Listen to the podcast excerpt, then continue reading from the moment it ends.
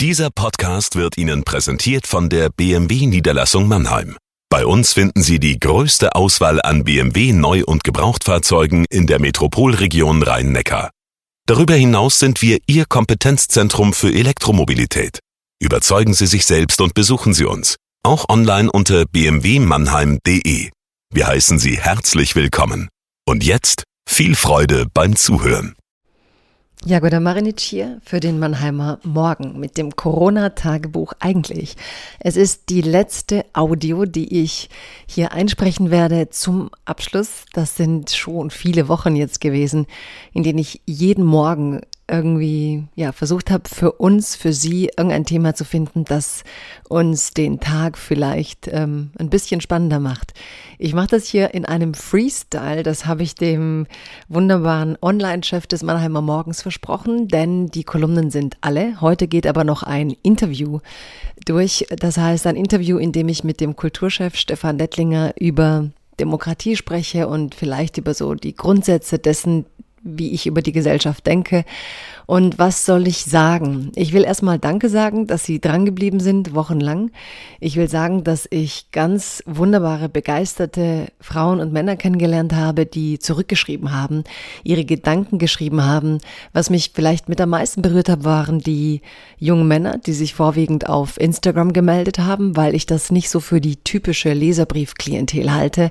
Es sind ähm, junge Männer, von denen ich ehrlich gesagt mit meinen Klischees gar nicht erwartet habe, dass sie eine Kolumne im Mannheimer Morgen mitlesen werden, sondern ähm, ja, wahrscheinlich habe ich gedacht, die holen sich ihre Nachrichten dann doch lieber auf digitalen Portalen auf eine andere Art. Das waren schöne Stimmen und auch ein Gefühl von, da gibt's viele junge Männer, die sehr genau darauf sehen, wie man über sie redet, was für Klischees über sie verbreitet werden, die ein ganz sensibles Gespür dafür haben, ja, wie sie in einen Topf gepackt werden mit anderen und das erklärt dann vielleicht auch so, warum ich mich gerne schützend vor solche Debatten stelle wie in Stuttgart. Gar nicht, weil ich Kriminalität verharmlose, im Gegenteil, sondern weil ich verhindern möchte, dass 50 kriminelle Menschen, mit welchem Hintergrund auch immer, das Bild bestimmen, mit dem man auf junge Männer sieht, die in dieser Stadt leben, die sich eine Biografie aufbauen, die ihre Freunde haben, die ihren Kaffee trinken, die ihr Bier trinken gehen, die gemeinsam Sport machen, die einfach das Recht haben wollen, ganz normale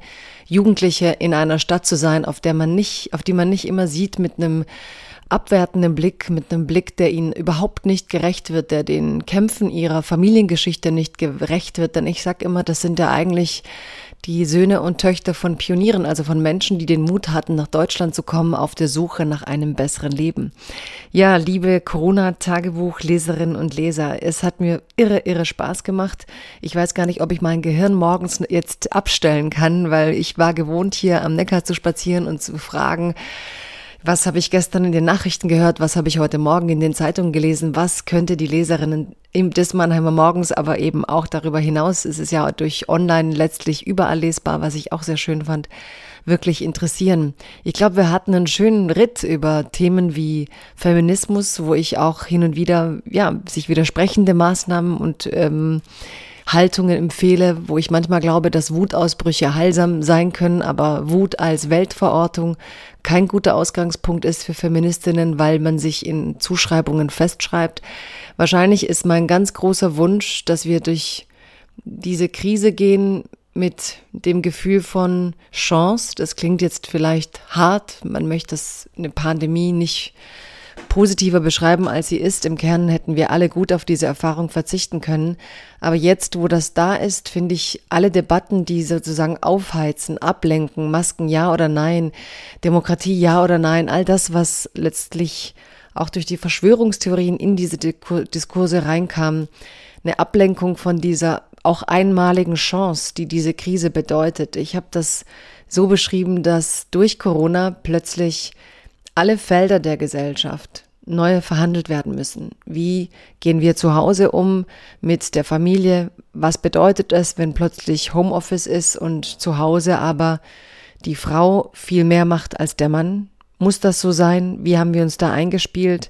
Gibt sicher auch Familien, wo der Mann mehr macht als die Frau, aber dass man überhaupt einen Blick entwickelt, sich zu fragen, Moment mal, wie verteilen wir häusliche Arbeit? Denn das spielt vor und nach der Krise eine Rolle, aber durch die Krise kann das natürlich auch heißen, dass wir uns in ganz alten Rollenbildern festhalten und festverfangen. Ich glaube, es ist eine Riesenchance für die ganze Fleischindustrie, für Arbeitsverträge, die menschenunwürdig sind, die sklavenartige Arbeitsverhältnisse etablieren. Das war immer wieder Thema. Wenn Sie mal bei Google das Thema eintippen, es war alle ein, zwei Jahre Thema. Aber den Skandal, den wir jetzt mit Tönnies haben, so brechend war, so bahnbrechend war es noch nie in den Medien. Das heißt, auch hier gäbe es vielleicht eine Chance, dass sich durch Corona Arbeitsbedingungen, aber auch die würde, die wir Menschen entgegenbringen, die nach Deutschland kommen, um zu arbeiten, damit wir unser Fleisch erhalten, vielleicht nochmal anders auf der Agenda stehen. Ja, was soll ich sagen? Es hat Spaß gemacht mit der Redaktion. Es war ein schnelles Hin und Her. Sie haben mich täglich mein Tagebuch bekommen. Meistens habe ich es versucht, bis 11 Uhr geschafft habe ich es nicht immer. Daher ein ganz, ganz großes Dankeschön. Vor allem jenen in der Redaktion, die dann auch mal um 12 noch ganz eilig geschafft haben, das alles Newsletter-tauglich online zu kriegen. Im Nachgang manchmal korrigiert haben. Auch für Fragen, die es gab oder Rückmeldungen, wenn eine Kolumne vielleicht jemanden besonders berührt hat, was ich dann doch wieder mehr bei den Kolumnen erlebt habe, die erzählerisch sind, also wo man mal was über die Großmutter erzählt oder über die Eltern oder über etwas Persönlicheres, was mich auch zu einem Thema bringt, das mir wichtig ist. Unsere Gesellschaft diskutiert, diskutiert, diskutiert, Fakten, Zahlen und so weiter. Aber wir kommen aus einer oralen Tradition. Das heißt, wir haben früher mehr gesprochen. Ich glaube, das Internet belebt das auch wieder. Aber zur oralen Tradition gehört auch, dass man eben nicht nur argumentiert, nicht nur Fakten und Argumente abgleicht, sondern auch, dass wir wieder lernen zu erzählen, dass man eine Geschichte erzählt, weil Geschichten einfach als Übertragungsleistung ganz andere Fähigkeiten haben, Menschen zu öffnen und vielleicht auch Gesprächsmöglichkeiten zu erschaffen, die Argumente manchmal nicht mehr können, weil Argumente per se auch gegeneinander gestellt werden müssen. Das ist richtig, das ist wichtig für jede aufgeklärte Gesellschaft, aber eine Gesellschaft, die so stark im Austausch bleiben möchte und so pluralistisch ist wie die deutsche, braucht auch Geschichten. Wir brauchen Geschichten auch für die Erinnerungskultur, darum geht es auch heute in dem Interview.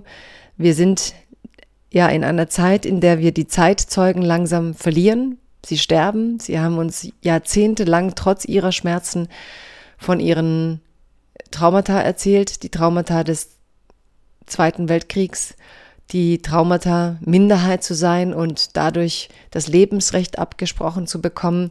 All diese Geschichten werden wir nicht mehr hören und darum finde ich es umso wichtiger, dass wir uns jetzt schon überlegen, wie wir das künftig machen wollen. Da gibt es auch in Mannheim ganz tolle Projekte, auch zum Beispiel Luigi Toscano und die Bilder dieser Menschen, der Überlebenden.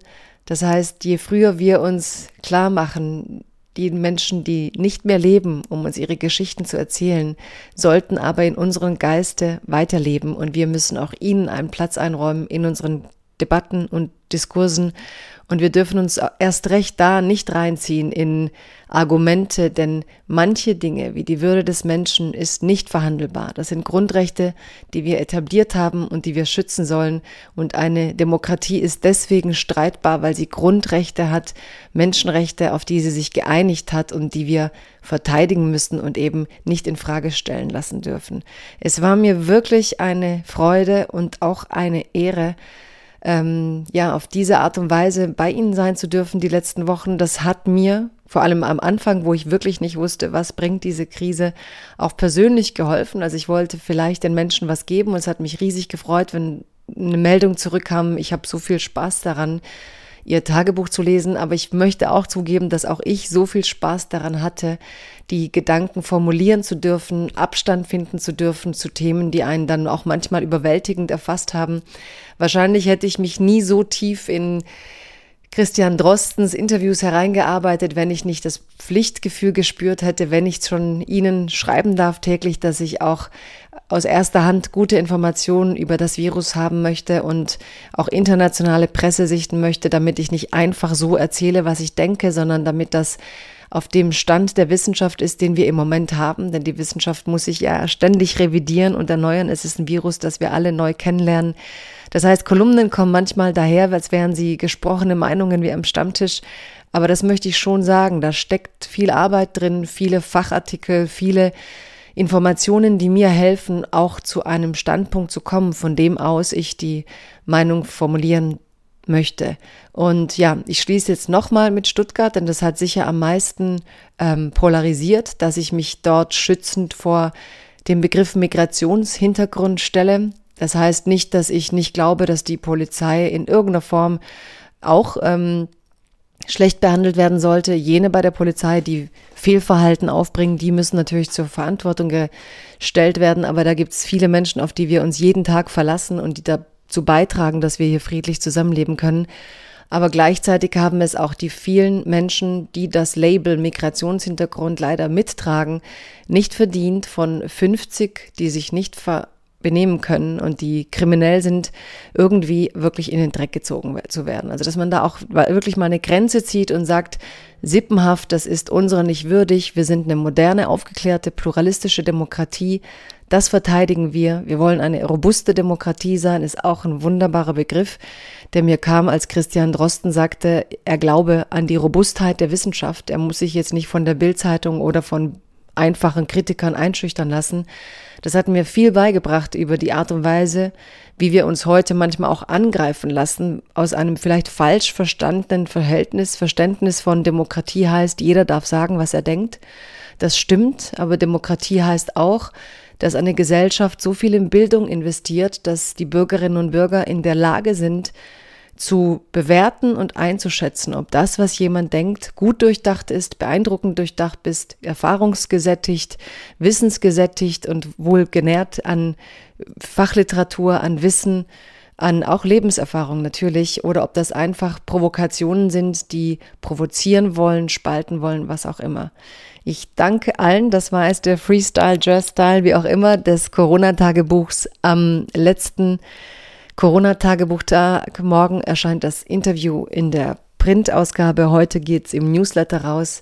Ich sage ganz, ganz herzlich Danke an alle Mitarbeiterinnen und Mitarbeiter des Mannheimer Morgens. Es war eine tolle Chance, eine tolle Zeit, eine große Offenheit und auch eine ganz große Würdigung am Ende bei der Arbeit. Ich habe mich jeden Tag ja auch wertgeschätzt und gut aufgehoben gefühlt. Das sage ich deswegen, weil Publizisten in der heutigen Zeit auch in der Öffentlichkeit stehen und man auch da äh, dafür sorgen muss, dass die Stimmung gut bleibt. Das hat diese Redaktion auf tolle Art und Weise getan.